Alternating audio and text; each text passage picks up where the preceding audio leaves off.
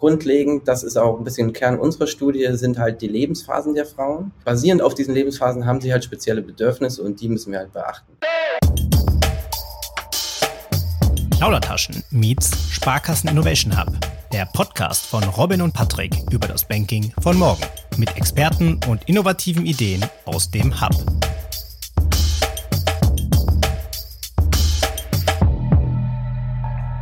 Herzlich willkommen zu der fünften Ausgabe Plaudertaschen Meets Sparkassen Innovation Hub, ein exklusives Format des Plaudertaschen Podcasts. Mein Name ist Robin Nehring und gemeinsam mit Patrick Fritz reden wir in jeder Folge über das Banking von morgen und haben dazu Gäste aus dem Hub dabei. Schönen guten Morgen.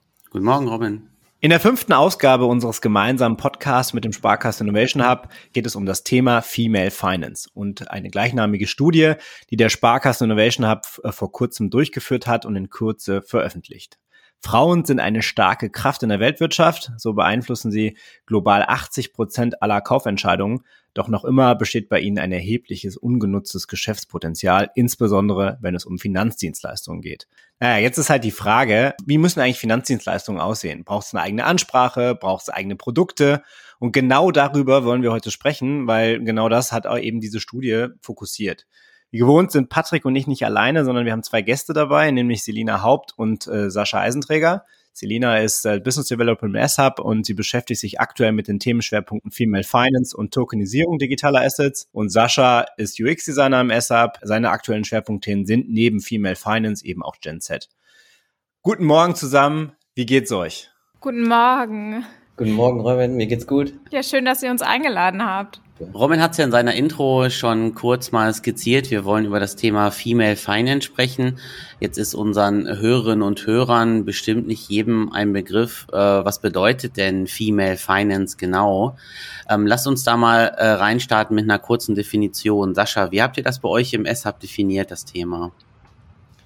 Female Finance haben wir ähm, definiert aus der Perspektive, wie sieht es eigentlich mit den Bedürfnissen der Frauen aus und ähm, werden die denn aktuell in den aktuellen in der aktuellen Servicelandschaft ähm, eigentlich bedient? Also welche welche Services haben wir und äh, matchen die mit den Bedürfnissen der Frauen? Ganz grob zusammengefasst. Jetzt ist Female Finance, so wie du auch gerade beschrieben hast, ja ein, ein sehr sehr wichtiges Thema ich habe ich hab das mal teilweise gelesen, es wird ja ähm, als Trend auch manchmal beschrieben, wobei ich mich dann auch gefragt habe, ob das wirklich ein Trend ist, weil das ist jetzt ja keine, keine Modeerscheinung oder ke keine kleine Zielgruppe, sondern quasi es sind ja 50 Prozent der Weltbevölkerung ähm, äh, Frauen. Ähm, also wieso seid ihr denn jetzt speziell auf dieses Thema gekommen oder woher kommt vielleicht auch dieser Trend, wenn, wenn wir jetzt von Trend sprechen wollen in diesem Fall? Ja, ähm, wir machen ja regelmäßig mit unseren Koordinatoren im S-Hub äh, Marktscreenings und haben tatsächlich einfach ähm, eine gewisse Bewegung am Markt festgestellt. Das ist super spannend, weil tatsächlich viel am Markt passiert und ich würde sagen, man kann es schon als Trend irgendwo beschreiben, weil es jetzt erst aufkommt und so lange eigentlich unentdeckt war, dass ähm, da noch andere Bedürfnisse entstehen. Ich habe das ja in der Intro schon mal angesprochen. Ähm, es gibt ja, oder ich schreibe es auch in der Studie, ihr redet von einem Financial Service Gender Gap. Was hat das überhaupt damit auf sich? Also Gender Gap kennt man ja bei, bei, bei, bei Bezahlung, ja, also Pay, Pay Gap. Warum Financial Service Gender Gap? Gibt es da eine Angebotslücke? Werden, werden Frauen gar nicht erst angesprochen, fokussiert? Weil ich meine, immerhin sind es ja schon 50 Prozent der Weltbevölkerung sind Frauen, ne?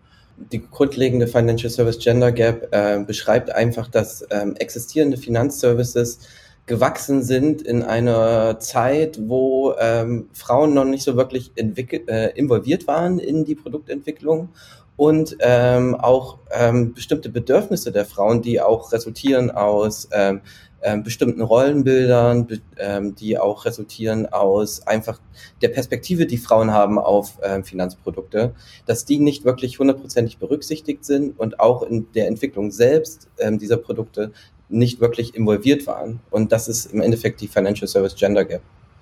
Mhm.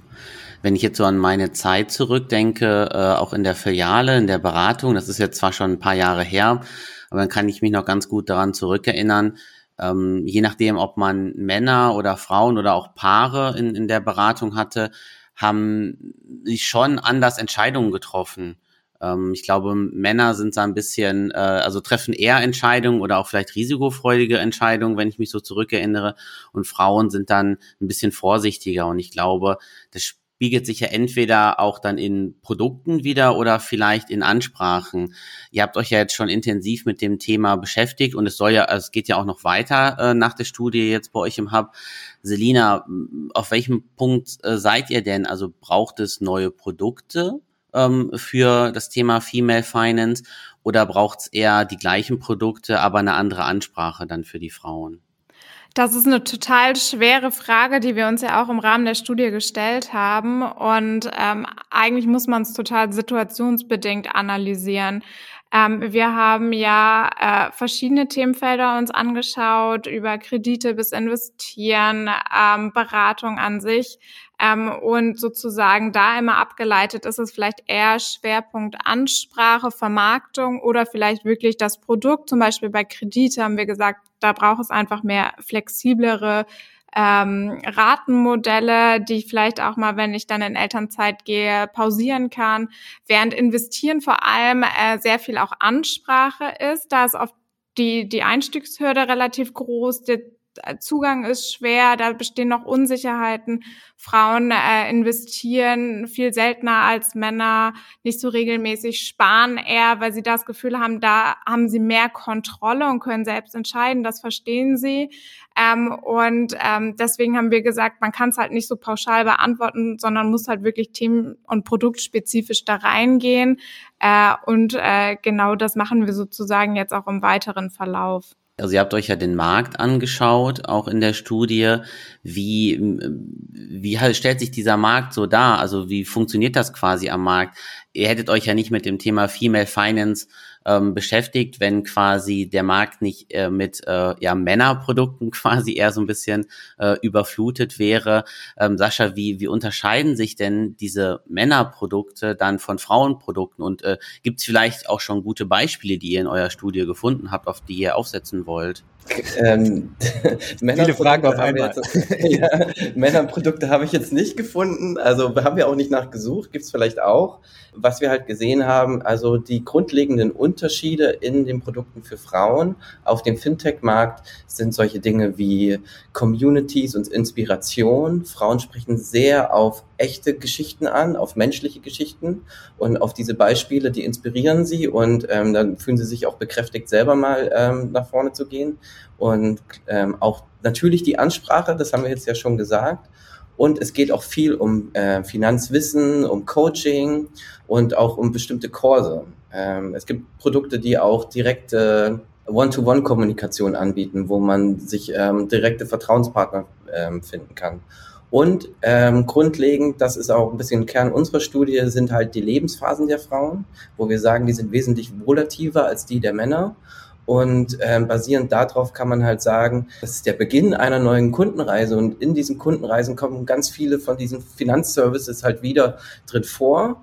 Aber ähm, basierend auf diesen Lebensphasen haben sie halt spezielle Bedürfnisse und die müssen wir halt beachten. Und das tun halt äh, der Fintech-Markt sehr gut. Und was vielleicht auch noch ganz spannend ist, ist es immer sehr, äh, also es wird sehr stark kommuniziert, dass es an Ziele geknüpft ist. Egal was ich mache, es ist immer mit einem Ziel verbunden. Und es geht halt eben nicht nur, ich möchte zum Beispiel mehr Rendite erzielen, sondern ich möchte ähm, gut in der Rente leben können und oder ich möchte für meine Kinder sorgen. Und es hat halt immer so, ein, so, so eine soziale Komponente. Ähm, das ist auch immer noch stark aufgefallen. Und das grenzt sich tatsächlich auch in der Kommunikation offensichtlich ab, wenn man sich mal irgendwie die Apps und die Webseiten von den Anbietern anschaut habt euch ja während der Studie genau äh, unterschiedliche Player am Markt angeschaut. Ihr habt euch Fintechs angeschaut, ihr habt euch aber auch etablierte Banken angeschaut, was die, was die anbieten. Es geht ja auch um Financial Empowerment, also quasi da, darum, dass man Finanzwissen auch vermittelt. Das äh, da habt ihr, glaube ich, in der Studie auch geschrieben, dass das teilweise ein bisschen anders ist. Ich glaube, das ist bei Männern genauso, ja, ein, ein Thema. Nur ich glaube, die Ansprache ist ein bisschen anders. Das schreibt ihr so in der Studie. Wenn ihr euch den Markt anschaut, was sind denn so Beispiele, wo ihr während der Studie dann gesagt habt, boah, das ist echt cool, dass ähm, die, die machen das besonders gut und das sticht auch heraus. Vielleicht zwei Beispiele ähm, von Fintechs, aber auch vielleicht ein Beispiel von einem etablierten Player, also von einer etablierten traditionellen Bank. Ja, ein internationales Beispiel ist auf jeden Fall Elvest, äh, wurde von einer ehemaligen Bankerin gegründet, die tatsächlich auch selbst sagt, äh, dass sie eigentlich immer dachte, Frauen und Männer brauchen dieselben Produkte und hat dann aber irgendwann festgestellt, ja, Frauen haben aber meistens äh, ein geringeres Einkommen, leben länger, haben halt eigentlich eine ganz andere Voraussetzung und darauf müsste man eingehen und hat dann eben Elvis 2014 in den USA gegründet, äh, zählt jetzt mittlerweile, ich glaube, fast 125.000 Kunden, verwalt, die verwalten eine Milliarde an Vermögen, ähm, die haben echt eine total, also Altersstruktur total spannend, glaube ich, von 18 bis 106 Jahre ähm, und machen eben, ähm, sind eigentlich als digitale Investmentplattform gestartet und machen jetzt aber sehr viel Finanzplanung und Finanzmanagement auch. Und es geht halt wirklich immer darum, dass man lebensnah seine Finanzen plant. Die Beispiele sind immer sehr ähm, lebensnah ausgewählt. Alles wird halt so erklärt, dass man sich gut vorstellen kann in der eigenen Lebenssituation. Es gibt ähm, Empfehlungen, wie man seine Altersvorsorge angehen kann, eben entsprechend auch der Gehaltskurve. Also es ist sehr viel individualisiert und personalisiert das ist halt total spannend, ähm, auch wie, wie die kommunizieren, immer eher in so einer Art Dialogform, ähm, anstatt dass äh, super viele Grafiken etc. benutzt werden. Und ähm, sonst auch äh, ein deutsches Beispiel, Vitamin, vielleicht auch vielen als Alice jetzt noch bekannt, war auch relativ groß in den Medien. Die starten gerade ähm, auch. Und äh, die bieten vor allem auch nochmal so mehr Coaching an um dann Schritt für Schritt ähm, ins Investieren zu kommen. Und was die ganz spannend und charmant machen, man macht am Anfang erstmal so einen Orientierungstest. Welche Investorin bist du? Also wie, wie bist du vom Typ eher risikofreudig, eher risikobewusst? Und ähm, dann ist es natürlich auch so ausgelegt, dass man eben entsprechend seiner Ziele investieren kann und ähm, vor allem auch immer nochmal mit dem Impact, das hatten wir vorhin auch schon erwähnt, ähm, dass das Frauen sehr, sehr wichtig ist. Ähm, und natürlich, wenn man jetzt auf etablierte Banken schaut, was ganz spannend ist, ähm, ist äh, von der Comdirect, ähm, die haben ja selbst äh, mit Finanzheldin einen eigenen Blog gegründet, ähm, wo sie ganz viel Finanzwissen eben für Frauen vermitteln. Ähm, das ist halt auch nochmal ein äh, Beispiel, äh, wo man sieht, auch gerade also dieses Finanzwissen in Blogform zu vermitteln, das ist ja so ein bisschen auch der Startschuss. Kennt man ja auch von Madame Moneypenny etc. Ähm, so der erste Anhaltspunkt, wo dann Mentoring und Coaching auch verkauft wird. Also wenn ich da jetzt mal reingehe und jetzt mal auf von der Komponente reingucke, ist das jetzt was, was was ich jetzt als als Mann, ja, äh, der quasi nicht äh, im Fokus der Female Finance Studie steht, wenn ich da drauf gucke, finde ich eigentlich, das hört sich ja total cool an, ja. Gut, das ist vielleicht anders aufgemacht, ja, es ist vielleicht nicht so bunt und shiny und keine Ahnung, aber und ich habe vielleicht weniger weniger Graphen. Ich bin jetzt vielleicht der, ich bin jetzt selber ein Zahlen, Daten, Fakten Mensch. Ja, ich gucke mir gerne Graphen an. Ich bin auch der eher der Excel Typ. Ich glaube, ich kenne aber auch viele Frauen, die das, die das genauso sind. Ja, ähm, vom Produkt her oder so wie das aufgemacht ist, so wie du es erzählt hast, würde ich sagen, na ja, das finde ich eigentlich auch ganz cool. Und vom Produkt dahinter würde ich jetzt auch mal sagen, wahrscheinlich äh, sind die Assets, in die investiert wird, wahrscheinlich auch nicht groß anders als bei einem Männerprodukt, ja, in Anführungszeichen. Da stellt sich für mich trotzdem die Frage, ist das eigentlich eine Nische, ja, die, also, oder ein Vertical, würde man ja fast sagen, äh, Frauen, oder ist es einfach, dass man, dass man vielleicht den Fokus in der Ansprache, also in der Kommunikation gar nicht drauf gesetzt hat, aber das Produkt eigentlich am Ende das gleiche ist, weil äh, am Ende geht es natürlich auch um, um, um Invest beim Investieren geht es darum, Rendite zu erzielen. Es geht darum, äh, eben diese Wünsche zu erfüllen. Das kann ich aber eben nur machen, wenn ich eine gewisse Rendite habe. Klar, das Thema Nachhaltigkeit spielt eine Rolle, spielt aber auch, glaube ich, bei Männern genauso eine Rolle. Also bei mir ist es genauso wichtig. So, so richtig außer die Verpackung, dass ich sage, das ist jetzt elementar anders, das habe ich jetzt noch nicht rausgehört. Nur es wird halt anders fokussiert. Ist das richtig oder ist das zu schwarz-weiß oder gibt es vielleicht sogar ein Grau? Ja, also das finde ich ja persönlich genau den spannenden Punkt. Also wir haben ja schon die Frage gestellt, brauchen wir eigene Produkte oder nicht? Aber ist es nicht immer so, wenn wir eine bestimmte Zielgruppe beobachten, dass wir sagen, okay, ja, wir wollen diese Zielgruppe auf jeden Fall ansprechen. Mhm. Aber grundlegend, was hilft uns, ist erstmal eine Zielgruppe zu beobachten, das sind die Bedürfnisse, die dahinter stecken, die uns halt viele Ansatzpunkte und Potenziale geben, unsere Produkte weiterzuentwickeln und sie einen Markt zur Verfügung zu stellen. Und das ist total so, dass du halt, wenn du guckst, okay, wir haben jetzt lange ähm, erstmal so klassische Bedürfnisse manifestiert, jetzt haben wir äh, ähm, ganz viele neue entdeckt und können hier skalieren und können hier Produkte schaffen, die ähm, nicht nur Frauen gefallen, aber hoffentlich speziell Frauen gefallen. Ähm, und die ähm, im besten Fall natürlich auch für Familien und für ähm, auch für ähm, Männer und andere ähm, Rollenbilder, was auch immer, ähm, sinnvoll sind. Das ist ja eigentlich das, was wir mit allen Zielgruppen tun. Wir bauen ja nicht nur ein Produkt für eine Zielgruppe, sondern wir wollen ja ähm, vielen Menschen das zugänglich machen. Alles klar, verstanden. Also war auch, war auch vielleicht bewusst jetzt mal überspitzt, ja. Aber ähm, ich glaube tatsächlich, dass es ja wichtig ist, dass man, dass man, ähm, also das Produkt für alle ist sowieso schwierig, ja. Das ist ja der große Vorteil, den teilweise Fintechs haben oder sagen wir mal spezialisierte Player, muss ja nicht nochmal Fintech sein. Äh, und das ist als, als Bank äh, oder als Sparkasse oder als Volksbank, wo man natürlich dann eine sehr breite Zielgruppe hat. Oder es gibt eigentlich gar keine Zielgruppe, sondern jeder ist eigentlich irgendwie äh, im, im Fokus und das macht es halt schwierig. Und ähm, dann ist man bei One Size Fits Nobody relativ schnell und dass man da halt nochmal noch, noch mal gezielter halt, halt drauf geht. Ich glaube, das, das, das finde ich ganz relevant und wichtig. Mhm. Patrick, du hattest noch, glaube ich, äh, noch eine Frage, ne?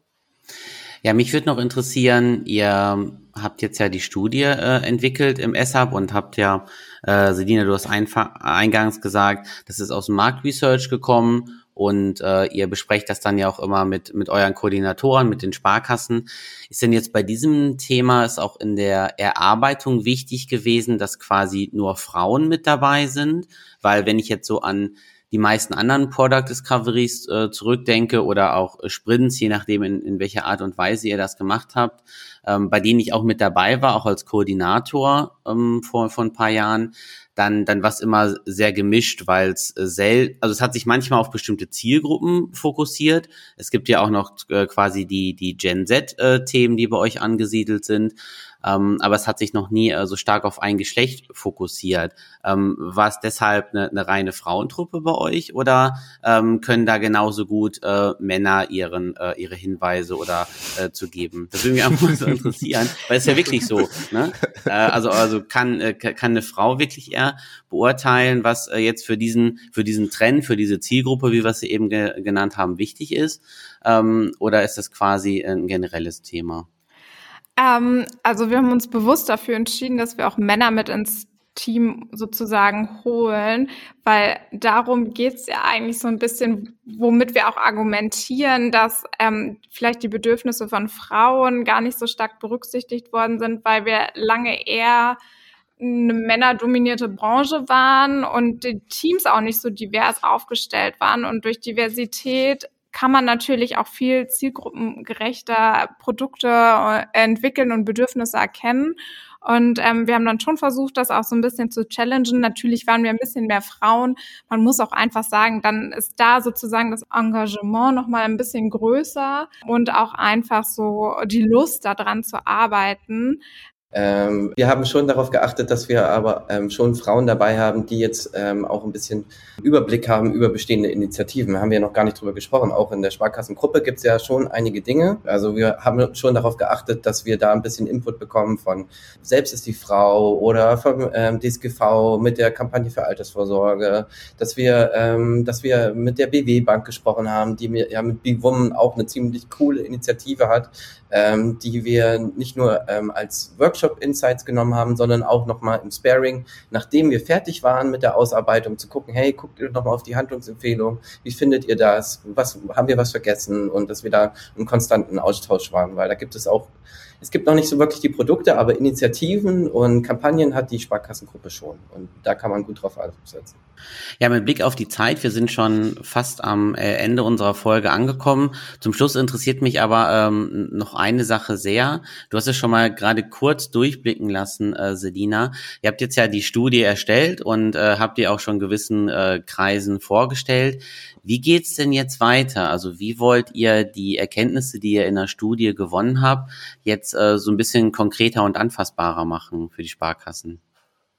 Hm, genau, wir haben ja Handlungsempfehlungen abgeleitet, ähm, innerhalb der Studie und haben die sozusagen priorisiert. Einmal mit dem Studienteam und dann auch nochmal mit unseren Koordinatoren zusammen und haben uns jetzt entschieden, vor allem das Thema Finanzplanung und Finanzmanagement äh, weiter zu verfolgen, weil das sozusagen für uns so das Einstiegsthema ist, auf dem wir dann weiter aufsetzen können. Vielleicht werden wir einen kleinen Abstecher nochmal zum, zum Thema Kredite machen, aber Fokus auf jeden Fall auf Planung und Management äh, und starten dann im November jetzt mit der PD, haben äh, jetzt auch alle Teilnehmerinnen akquisiert äh, und freuen, akquiriert und, und freuen uns total äh, drauf äh, loszulegen. Also wir sind äh, dann noch sehr gespannt auf die äh, Ergebnisse aus der Product Discovery und ich denke, wir hören uns in dieser Runde auf jeden Fall nochmal wieder, um auch die Ergebnisse dann mit unseren Hörerinnen und Hörern äh, zu teilen, was sich bei diesem Thema Female Finance äh, ergeben hat, weil ich glaube, es ist äh, durchaus äh, jetzt äh, angekommen, dass es ein sehr, sehr wichtiges Thema ist und auch eine sehr wichtige Zielgruppe, dass sich die Sparkasse jetzt auch intensiv äh, damit beschäftigt. Ja, Selina äh, und Sascha, vielen Dank, dass ihr unsere Gäste wart, dass ihr euch die Zeit genommen habt, äh, auch am frühen Morgen. Ich äh, wünsche euch noch einen schönen Tag und ja, startet gut in die Woche rein. Danke euch auch. Ja, und auch an unsere Hörerinnen und Hörer. Ähm, wir wünschen euch einen schönen Tag. Wenn ihr Lust habt, schaut gerne auf unserer Website plaudertaschen-podcast.de vorbei. Da findet ihr unsere Folge von heute und auch alle anderen Folgen und Informationen über den Hub und uns. Und wir hören uns in der nächsten Folge wieder. Macht's gut. Ciao. Ciao, ciao.